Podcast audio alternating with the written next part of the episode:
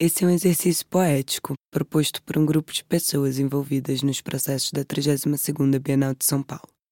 Esperamos que você possa acessar um novo tempo nessa caminhada.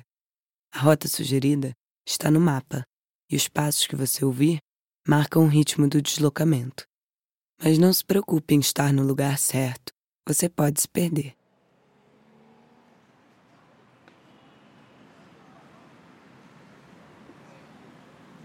Abandonaremos aqui a proteção do centro. Renda-se à perda do seu senso de estrutura. Perder-se é um achar-se perigoso. Errar é tornar e retornar, permitir-se a magia do desvio. Chamamos de errantes aqueles que andam sem destino. Vamos, siga o som dos passos. Atravessando esse portão, tem uma placa colorida. Vamos caminhar em direção a ela. Estamos de pé sobre um solo transformado. Aqui, onde nos encontramos agora, foi uma região de charco, um mangue, pântano, até 1930, quando o manequinho plantou algumas das árvores que nos rodeiam. Elas absorveram o excesso de água da terra, permitindo que o solo alagadiço se tornasse rígido para afirmar nossos pés que hoje pousam sobre essa terra. Houve um deslocamento. Essa região da cidade de São Paulo se chama Ibirapuera ou Ipirauera. Alguns dizem que, traduzido do tupi, esse nome significa madeira molhada ou árvore apodrecida. Ibirá é árvore, poera é o que foi. Ibirapuera seria então aquilo que foi madeira, ou onde havia uma árvore. Desça do asfalto, siga reto pela grama. Alguns ainda dizem que Ibirá significa cerca para os inimigos, sendo Ibirapuera onde havia uma aldeia cercada. Pare aqui, ao longo do nosso caminho, você verá mais duas dessas placas. São do poeta Vladimir de Espino. O poema transformou-se. Sempre que ver uma placa dessas, para na frente dela e escuta. O homem e seus exasperados passos, com o cuidado de ir paralelo à sua igualdade. Continue andando, em direção à árvore de flores vermelhas. O nome daqui é uma homenagem à vocação originária dessa terra de mangue e a duas aldeias tupiniquins chamadas Ibirapuera. Essas aldeias não eram aqui. Estavam localizadas às margens do rio Pinheiros. O fato é que os Ibirapuera tiveram vida curta enquanto aldeia após a chegada dos europeus. Pare aqui. Na sua frente tem uma árvore de mulungu, essa da plantinha vermelha, originária das margens do Tietê. É também conhecida como a mansa senhor, ou bico de papagaio. Sua flor, de cor vermelha, tem um efeito antidepressivo. Ela é uma das poucas árvores nativas que se encontram nesse parque. Antes só havia lama, depois eucaliptos, e depois uma multiplicação de espécies exóticas foram trazidas para serem experimentadas. Tinha um líder quilombola do estado de Sergipe que se chamava João Mulungu. Ele era conhecido como Zumbi Sergipano. Mulungu resistiu à escravidão para lutar pela causa negra. Mulungu resiste. Siga em direção àquela pista de skate. Esse parque foi inaugurado em agosto de 1954, comemoração ao quarto centenário da cidade de São Paulo, com o objetivo de unir natureza e cultura. Mas quando foi que elas se separaram? 400 anos de uma cidade. Imagina a idade da Terra. O parque foi construído nessa terra. Terra vazia. Terra tem dono. Aqui não estava vazio, mas também não tinha dono. Em 1952, 204 famílias viviam em barracos em toda a área do Parque Ibirapuera. Para onde foram? Houve um deslocamento. Assim como os solos, povos, famílias e plantas que viveram e passaram por aqui, outras tribos hoje frequentam esse parque. Há muros invisíveis, limites e demarcações que um primeiro olhar nem sempre alcança, mas às vezes sim. A apofenia é um evento que só ocorre em humanos. Encontramos ou inventamos padrões e significados através de dados aleatórios. A dinâmica de singularidade sempre resulta de um pequeno milagre, encontros que podem desencadear transformações que não são mais singulares, uma vez que perturbam todo o planeta. Pare aqui. Assista o movimento, ou a falta dele.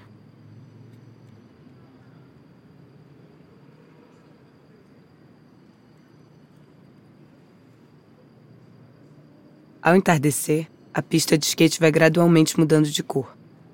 Conforme a noite substitui o dia, os skatistas saem juntos da marquise, deslizando nos seus skates diretamente para essa pista esférica. Deslizamentos. Nos anos 60, o skate era chamado de surfinho. Deslizavam por ondas duras. O mar vira cimento, o sertão vira mar. Houve um deslocamento. Revelações parecem quase exigir que nós tomemos o ponto de vista de um inseto rastejante ou de um cão curioso. Tais criaturas, em sua determinação para entender seus arredores, levam a si mesmas às proximidades de superfícies desconhecidas e misteriosas. Ou olham com atenção afiada à distância, procurando um movimento sutil que confirme sua presença. Siga à direita e atravesse a rua. O que se vê é sempre apenas uma fração. Há paisagem para além do olhar. São 1 milhão 584 mil metros quadrados nesse parque. Terra vasta. Vejo uma pessoa se exercitando agora. Somos eu, você, ela e mais 200 mil pessoas que passam por aqui toda semana. A Terra gira, enquanto a Lua se distancia da Terra 3,8 centímetros em 365 dias. A teoria diz que está se expandindo enlouquecidamente muito rápido, e daí chegará na sua borda limite e voltará a comprimir com tudo até ser menor que um átomo e explodir de novo. A diferença é que o tempo do corpo humano, da sanidade mental e da civilização é bem menor. Olhe para cima, veja. Tem um aparato de escuta, escutando uma palmeira em uma espécie de telefone sem fio. Pare aqui. Aló, ¿de dónde hablan? De donde las palabras no existen.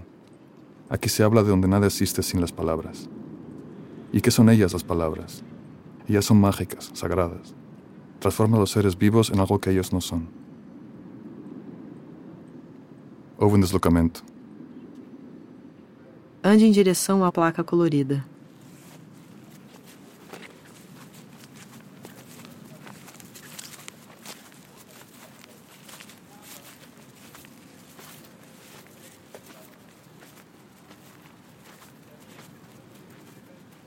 Pare aqui. Compreender é se apropriar do tempo de outrem. O silêncio e, sendo muitos, chegavam a se emendarem uns aos outros como se não tivessem mais assunto. Siga pela esquerda. Olhe para baixo. Perceba o universo sob seus pés. Formigas mudas. Em tempos recentes, as placas tectônicas do pensamento humano se movimentaram, rompendo com padrões de pensamento estabelecidos.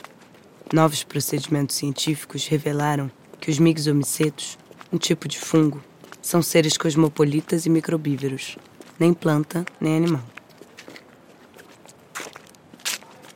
O que um dia pareceu fixo, firme como realidades científicas, verdades concretas sobre o mundo natural, se apresenta apenas como uma possibilidade de pensamento, uma forma de dividir o mundo em um simples código binário, direita e esquerda.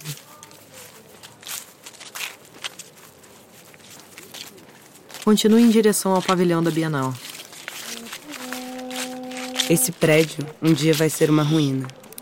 Entropia é evolução ao contrário.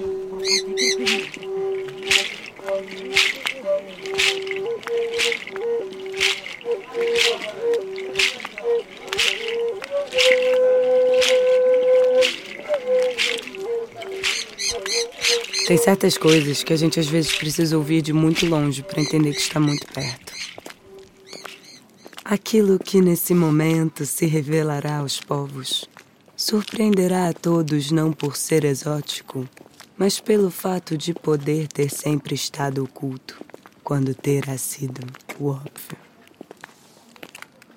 Estamos debaixo da marquise da Bienal. Vamos contornar o prédio.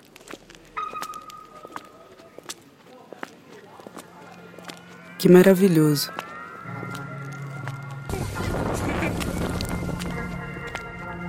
Estava um clima perfeito um minuto atrás. Tudo mudou tão rápido. É granizo, que merda.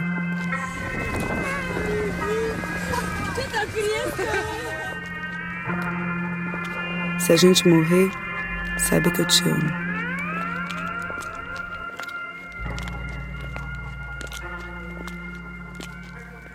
No dia 10 de maio de 1969, Elliot Sick escreveu o texto As Possibilidades do Crer Lazer.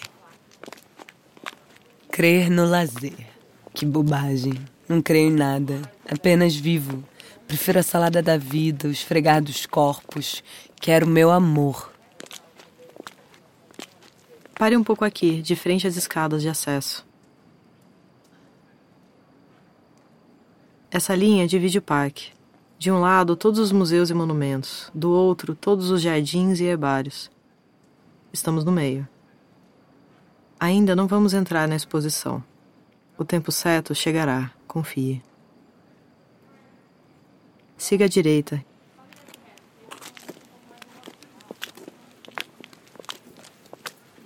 Potlac consumo pelo fogo uma oferenda que deveria ser correspondida até que não houvesse mais nada a se oferecer.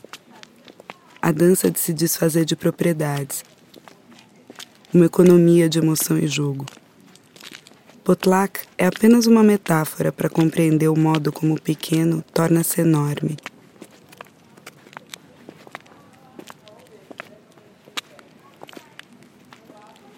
Pare aqui.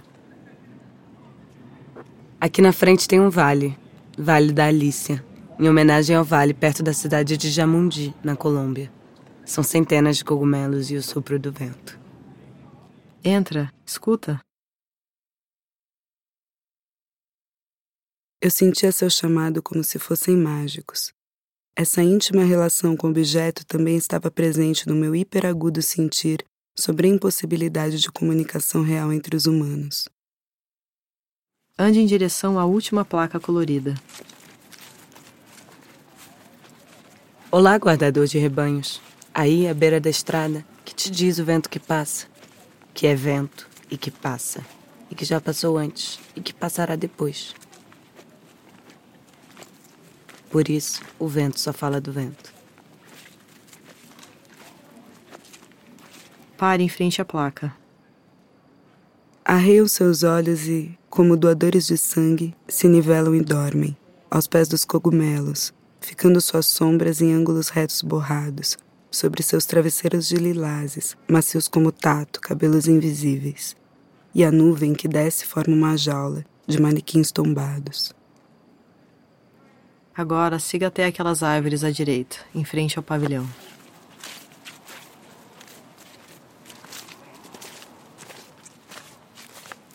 Olha para essas árvores. Olha direito. São duas. Uma palmeira e uma gameleira, o matapau. É uma epífita.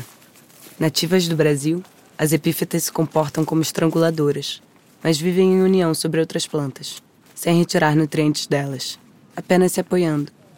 A gameleira não mata a palmeira, abraça ela. Essa prática permite que plantas cooperem circularmente por luz, ar e espaço prosperando até mesmo sem solo. Não existimos sós, ou antes, não há sol que exista. Como disseram Débora Danovski e Eduardo Viveiros de Castro, estamos, em suma, prestes a entrar. Ou já entramos, e essa incerteza, ela mesma ilustra a experiência de um caos temporal, em um regime do sistema Terra inteiramente diferente de tudo o que conhecemos. Seja bem-vindo à 32ª Bienal de São Paulo. Incerteza viva.